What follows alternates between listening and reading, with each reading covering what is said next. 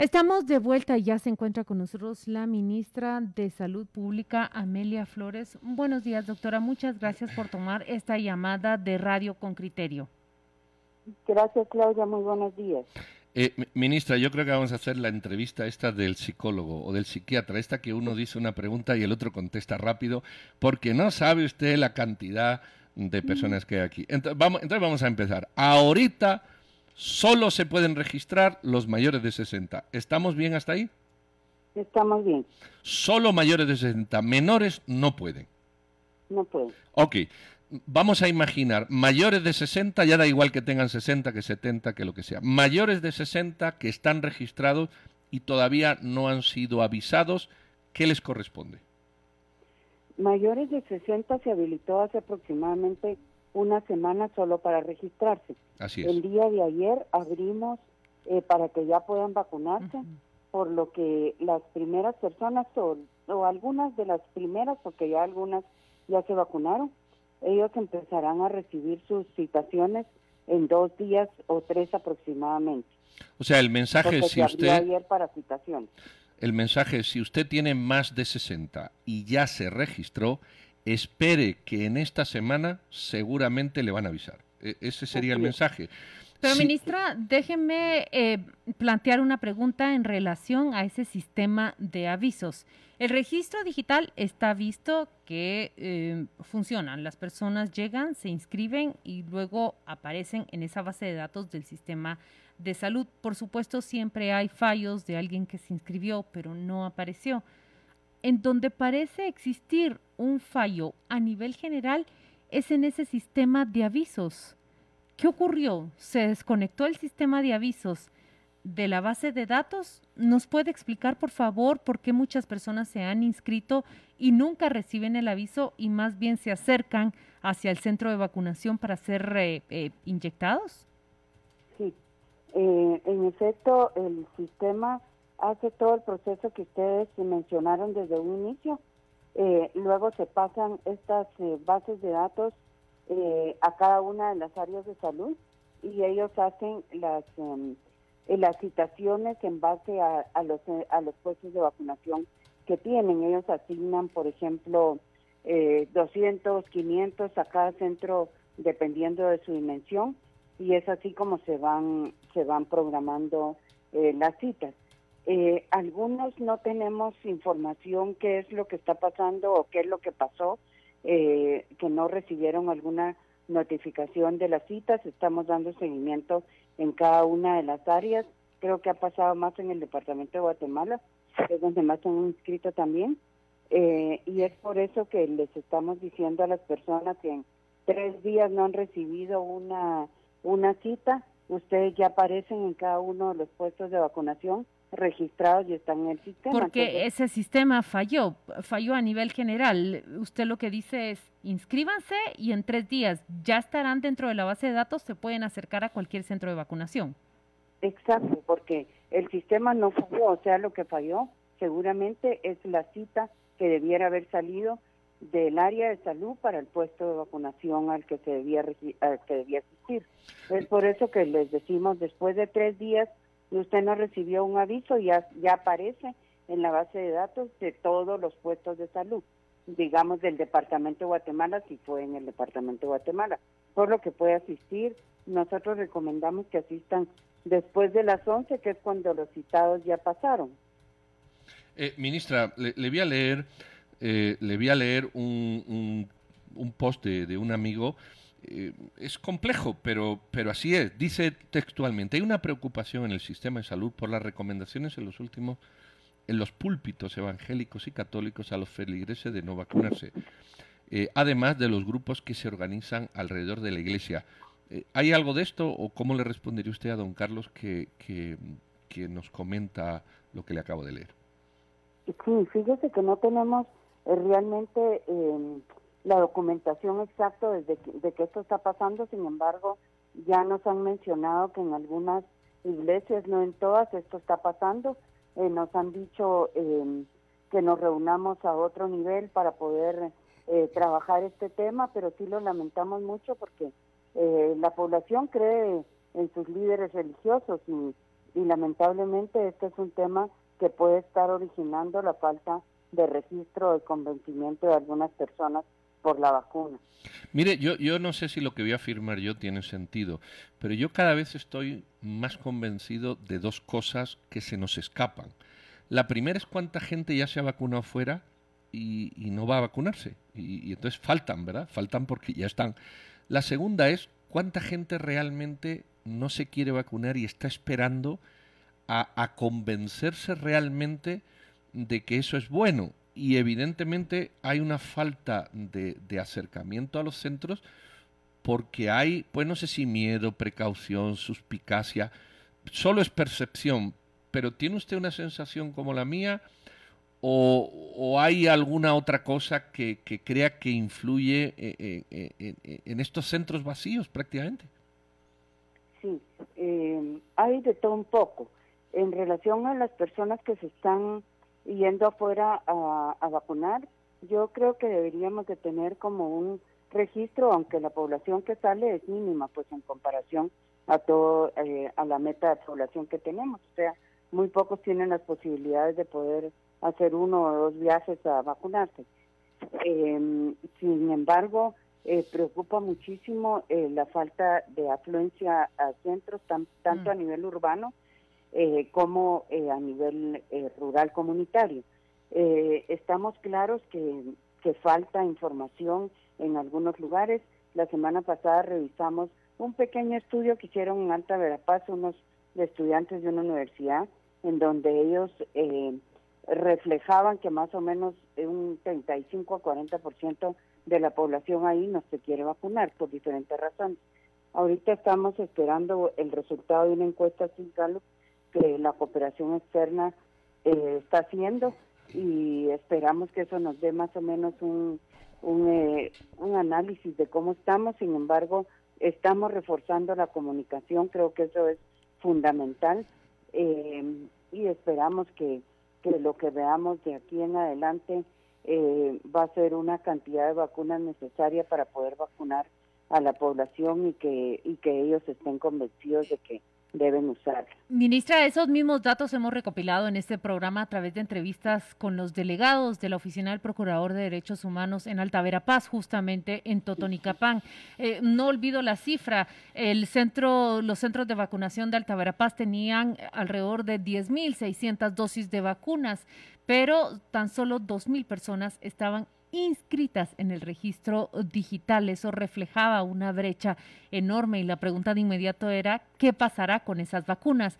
Pero déjeme manifestarle eh, y agrupar una preocupación que, los oyentes con criterio nos están enviando. Son numerosos mensajes que empiezan, mi hermana padece del corazón, mi hijo tiene asma, mi papá... Eh, padece de hipertensión. Son todas las personas menores de 60 años que tienen una enfermedad crónica y que se atienden en clínicas privadas.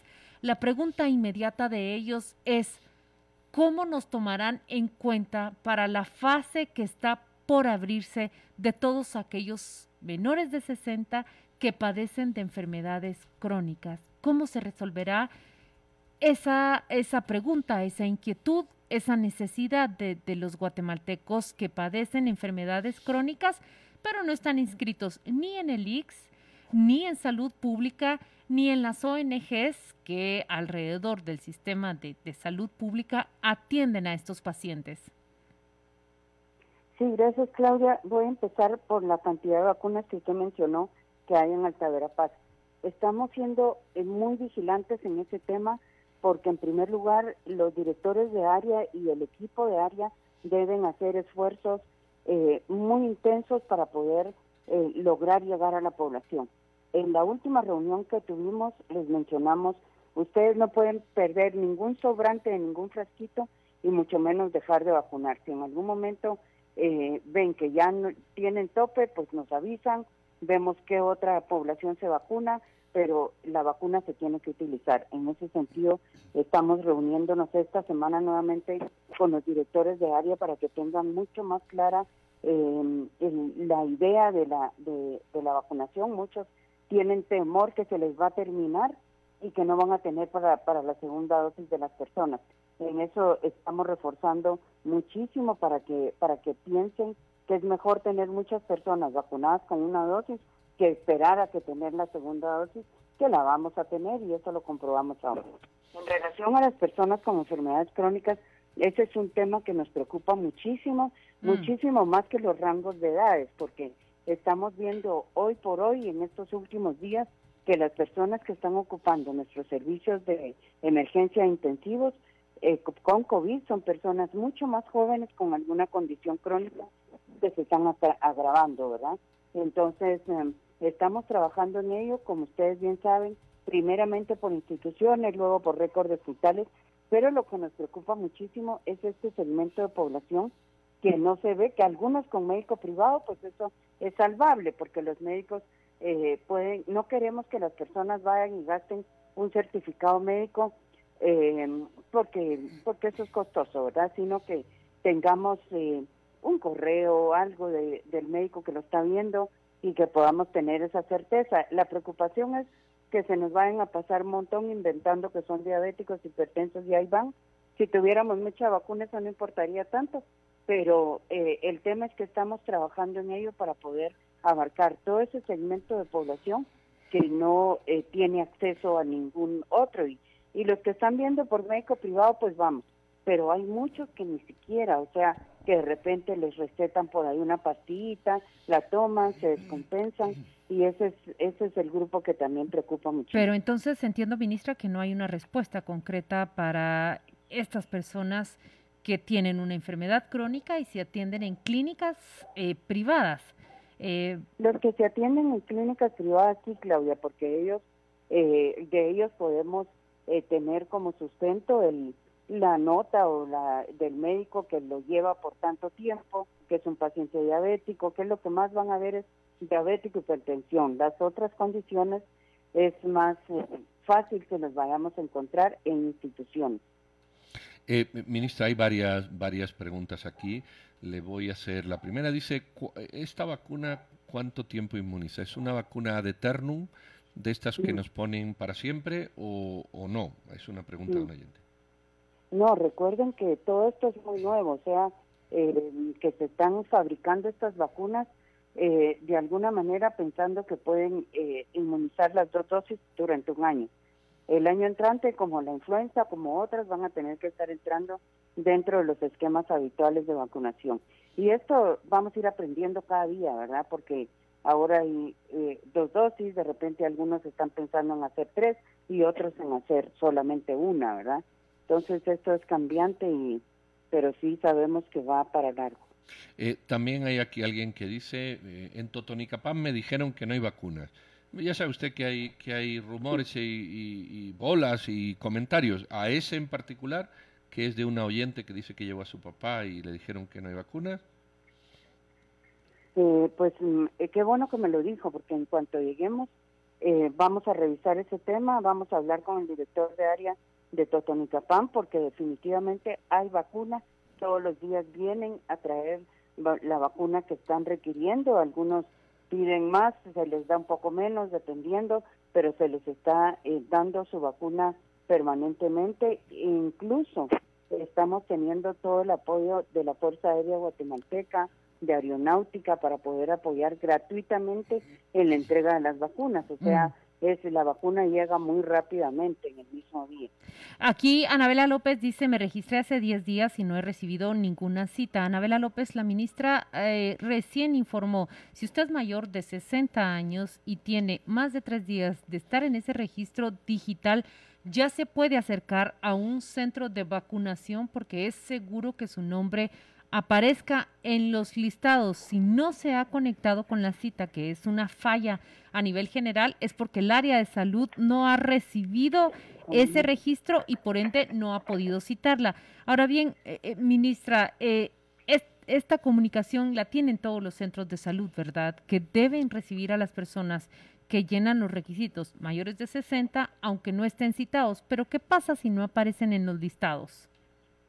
Eh, no, eh, o sea, si, si se registró, tiene obligadamente que aparecer en los listados. Pero aquí quiero mencionar algo importante. si la persona, no todas las personas a nivel eh, de áreas o por, lo, por ejemplo en las comunidades se han registrado.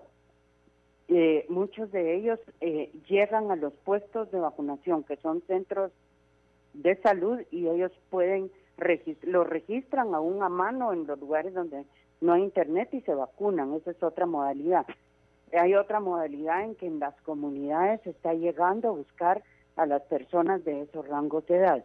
En relación a los mayores de 60 que se inscribieron hace aproximadamente un poco más de, o como lo mencionó la persona, eh, a los hace 10 días, ellos a partir de hoy que cuenten 48 horas, porque fue ayer que se abrió el sistema para poder eh, dar, empezar a dar citas. Si ellos eh, no tienen una cita en 48 horas, pueden presentarse a cualquier puesto de vacunación en donde aparecerán. Muy bien, ministra. Eh, hay, hay muchos más comentarios. Por ejemplo, eh, dice la segunda dosis eh, de la Sputnik, que, que, es ahora la que se está poniendo, esa segunda dosis, eh, uno se va a registrar, los van a llamar directamente, uno directamente va y dice, mire, aquí tengo mi carné, me vacuné hace 21 días o, o el tiempo que sea, aquí vengo a que me... ¿Cuál sería el procedimiento si ya está fijado o el que piensan implementar? Eh, no, los que se les está vacunando por Sputnik van a recibir su aviso. Esta es una vacuna eh, diferente que está recibiendo una segunda dosis a los 90 días.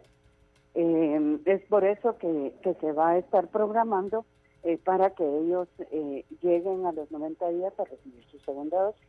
Pero ahora vayamos a la pregunta del millón. Las personas están preocupadas por esa segunda dosis, ministra, y usted lo sabe muy bien por qué.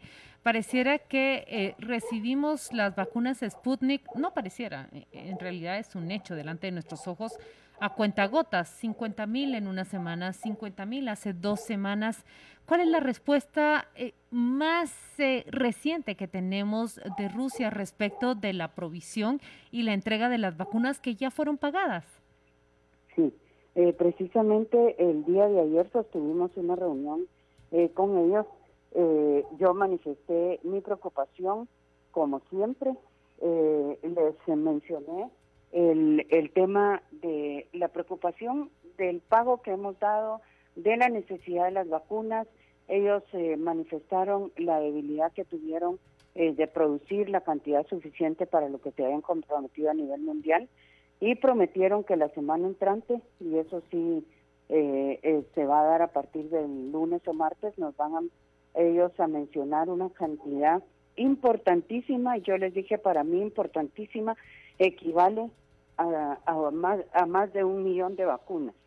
Entonces... Uh, Hay un compromiso, al menos verbal, de parte de ellos a que la sí. semana entrante le notifican de una entrega importantísima de dosis de vacunas.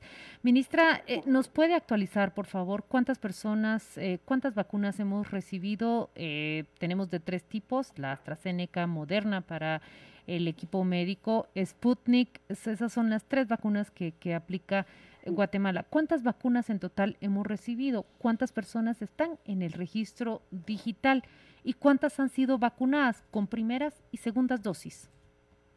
En este momento no lo tengo en la mano, pero me puedo recordar de muchos datos. Hemos recibido un poco más de 700 mil vacunas entre donadas y, y compradas.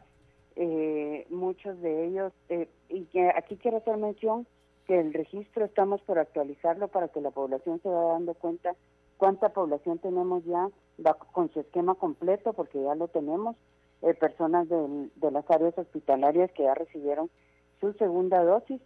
Eh, tenemos eh, registradas un poco más de 250 mil personas, de los que se han vacunado, no, 350 mil personas, las que vamos eh, vacunadas alrededor un poco más de 250 mil. Eh, tenemos eh, un, un estimado de vacunaciones eh, diarias entre 10 mil a 17 mil, que creo que ha sido la cifra eh, más alta la, el viernes pasado. Y tenemos vacuna en todas las áreas de salud. La que tenemos es AstraZeneca a nivel nacional. Aquí tenemos dos centros que están eh, colocando la vacuna Sputnik un centro más que estamos abierto, abriendo a nivel en el departamento de Guatemala y estamos por abrir en otros en los que tenemos que estar claros que tienen que reunir todas las condiciones, no solamente de tener un congelador a menos 20, sino todas las condiciones en donde está el congelador que debe estar en el puesto de vacunación. Entonces, todo eso estamos trabajando para empezar a, poder eh, implementar eso y también ahorita a final de mayo o primera semana de junio estamos recibiendo otras 321.600 de AstraZeneca a través de COVAX. Eh, ministra, casi nos está llegando el tiempo, pero ¿cuál sería su, su mensaje eh, a la población? Eh, ya hemos recogido aquí muchos. Eh, ¿Sabe usted que hay preocupaciones porque dicen no llegan las vacunas y se va muy lento? Hay quienes dicen todo lo contrario, yo llegué, no había nadie, me vacuné y me fue bien. Hay quienes dicen yo me registré pero no me avisaron. Hay quienes ni se han registrado. En, este, en esta complejidad que usted vive todos los días, ¿hay algún mensaje que, que usted quiera mandar o resumir o, enfatizar? Sí, yo creo que eh, la población debe eh, de saber que la vacuna es buena, que nos va a liberar de muchos problemas en, en el marco del COVID, que el virus sigue, que nos sigue matando, enfermando fuertemente, es muy doloroso eh, y la vacuna no solamente de evitar las gravedades, sino en un gran porcentaje del contagio. Eh, que por favor confíen, que es importante también eh, que sepan que la vacuna es voluntaria, pues, pero es segura. Eh, nos falta mucho llegar al interior a muchas personas, aún en las áreas metropolitanas, para que se convenzan y comprendan lo importante que es esto y que tengan mucha confianza en que ya vamos a tener más vacuna y que vamos a estar vacunando a un mayor sector de la población hasta llegar a la población más joven que creemos que es la que está contagiando más. De eso es un número, es un dato preocupante que ha manifestado la ministra de Salud. empiezan a registrar los intensivos, dijo usted, eh, casos de personas más jóvenes con eh, gravedad de COVID-19. Son las personas que obviamente no se han vacunado o son personas que se han relajado en sus medidas de protección. Ministra, hemos conocido dos casos en concreto de dos países en América Latina. Ellos han dicho que el Ministerio de Relaciones Exteriores fue fundamental y crucial para acceder a diferentes proveedores, diferentes países que fabricaban las vacunas. Mi pregunta directa es esta. Eh, eh, las labores del Ministerio de Relaciones en, Guatemala para conseguir vacunas, eh, ¿en qué han consistido y por qué fuimos tan fallidos? mire, yo creo que es importante que recordemos que Guatemala empezó el año pasado eh, con COVAX, que eso lo, empezamos eh, eh, individualmente porque estamos amarrados a la OPS, a la OMS, hicimos todo el trámite y lo comunicamos y lo, hicimos. Pero sin embargo, todo el resto de, de, contactos que hemos tenido ha sido de la mano del Ministerio de Relaciones Exteriores, tanto a nivel de países y ya luego con los fabricantes. en, en la mayoría de ellos aún el canciller ha tenido que firmar acuerdos de confidencialidad para ser partícipe de estas reuniones, ya cuando, cuando el tema ya va más, eh, más, encaminado y, y él ha jugado un rol importante en todo este proceso. Muy bien, muchas gracias a la ministra de Salud, Amelia Flores, por ponerse a los micrófonos de Radio con Criterio. Agradecemos bastante su tiempo y responder una a una las preguntas generales de los oyentes con criterio. Muchísimas gracias a usted. Buenos días, Leslie dice, mis papás se vacunaron el viernes con Sputnik en el CUM, les dijeron una hoja de registro y dice que deben presentarse en tres semanas para su segunda dosis y ahora ministra dice que recibirán un mensaje para ir en 90 días.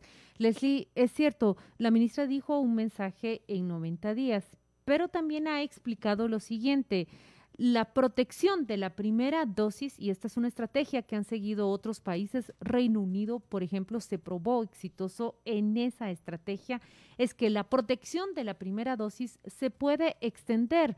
¿Por qué? Porque prefieren vacunar a más personas con su primera dosis, esperar incluso tres o cuatro meses, dijo el Reino Unido, para aplicar la segunda dosis. Era mejor tener a más personas con la primera dosis que tener a pocas personas con las dos dosis. Esa es la estrategia que también está siguiendo Guatemala. La escuchamos de boca de la ministra que dijo exactamente lo mismo. Prefiero tener a más personas con la primera dosis que a pocos con un esquema completo de vacunación. Pasó en Reino Unido, pasó en Reino Unido como tú dices.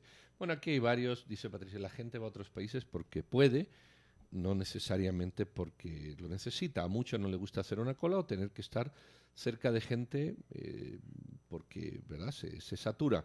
Eh, también hay aquí, Rossi dice, yo me vacuné en el centro de vacunación de Cardales, en Cayalá, súper ordenado y poca afluencia. Creo que podrían ampliar rangos. Los carros entran ordenados, la atención es excelente y me tardé menos de media hora en el proceso. Bueno. Eh, Sergio dice, todas las vacunas tienen una temporalidad de protección a los vacunados. ¿Qué esfuerzos hay para promover que dispongamos de dosis cuando esa temporada? Esa, no, pero tú le planteaste la pregunta justamente, ¿no? en, en, realidad, en relación a la protección que puede proveer la primera dosis, eh, la respuesta de otros países que aplicaron esta misma estrategia es que lo pueden extender hasta tres meses, como lo dijo la ministra. Dice eh, Joaquín Barrios, mi esposa tiene 59 años, 11 meses y 8 días. Es hipertensa, se trata de una clínica privada. ¿Dónde se puede registrar? Eh, Joaquín Barrios, mire, respecto de esta pregunta, allí sí encuentro que la ministra no tuvo la respuesta exacta ni certera.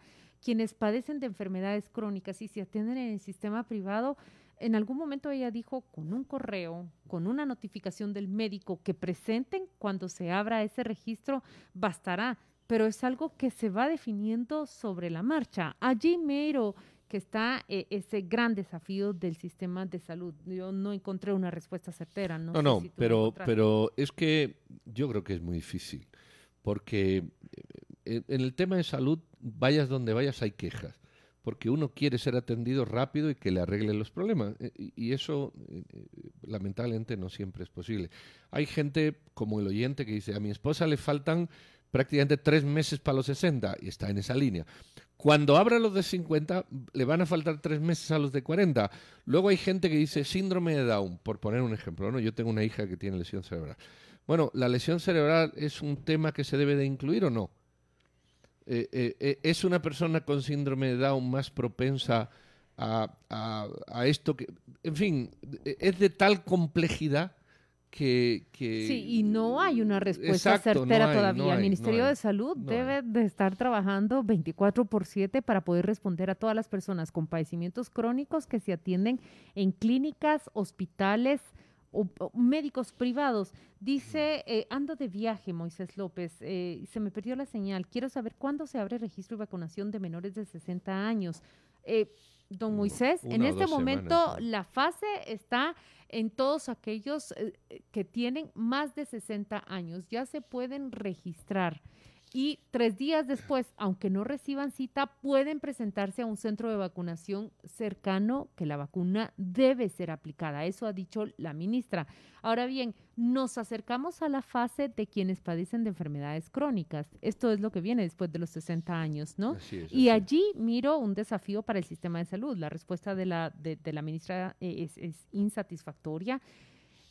Y eh, Después, imagínese usted, si los de 70 fueron en abril, los de 65 y 60 son en mayo, probablemente serán tres, cuatro semanas en lo que se abra la vacunación para el siguiente grupo de población. Pero no hay una fecha certera, don Moisés eh, López. Hay que ir a ese plan de vacunación para ver cómo, cómo se llevan a cabo las fases y es en promedio tres, cuatro semanas que están abriendo cada una, ¿no?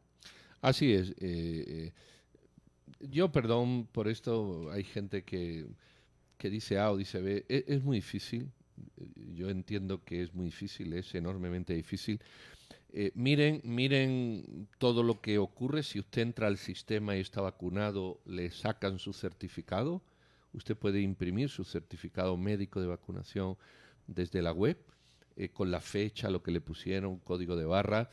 Es decir, honestamente, lo digo honestamente, me puedo estar equivocando, pero lo digo honestamente. Yo creo que hay un esfuerzo enorme dentro de unas dificultades enormes con un sistema de salud malo o deficiente, porque este país y muchos no tienen un sistema de salud adecuado y esa es la lección a aprender. O arreglamos el sistema de salud cuando salgamos de esto, o lo próximo que venga nos va a matar a todos y, se está haciendo lo que se puede y aún así podemos tener críticas, fallos, errores y un montón de cosas. Las vacunas no vienen porque hemos sido chambones en la compra, el sistema de compra y tratación está mal, los funcionarios públicos no se ponen las pilas. Es decir, es, es tal complejidad de, de cosas que uno puede meter en la batidora que la lección a aprender, pienso yo, más allá de si tengo 20 años, si tengo 50, si me vacunan o no me vacunan, es o cambiamos este sistema de aquí al futuro, no le digo ya de la enseñanza, dos años perdidos con los muchachos que están en el colegio, o cambiamos esto o seguiremos siendo un país desastroso porque el sistema está mal, perdón. Eh, sí, es verdad, y podemos, y podemos culpar y mirar, o sea, no, no estoy defendiendo a nadie, pero... No, yo suscribo lo que decís, pero, lamentablemente eh, estamos en plena pandemia y no vemos los signos de un mejoramiento del sistema de salud, tampoco lo vemos en el sistema de educación. Eso, eso hay que subrayarlo, no se ve de parte de este gobierno directrices ni políticas públicas que nos garanticen en cinco años tener un sistema de salud distinto. Eso es lamentable y creo que sobre esto debe estar la bebería ciudadana. ¿Cuánto ha cambiado ese sistema de salud? Y, y la respuesta usted la puede ver en la revista Con Criterio que está por circular esta semana. Eh, prácticamente la pandemia, lejos de venir a construir un sistema de salud o a sentar las bases para un nuevo sistema de atención eh, pública, eh, desmoronó lo poco que nosotros tenemos y eso es lamentable. Em, oyentes con criterio, vamos a la pausa comercial. Eh, sigan con nosotros, traemos mucha más información.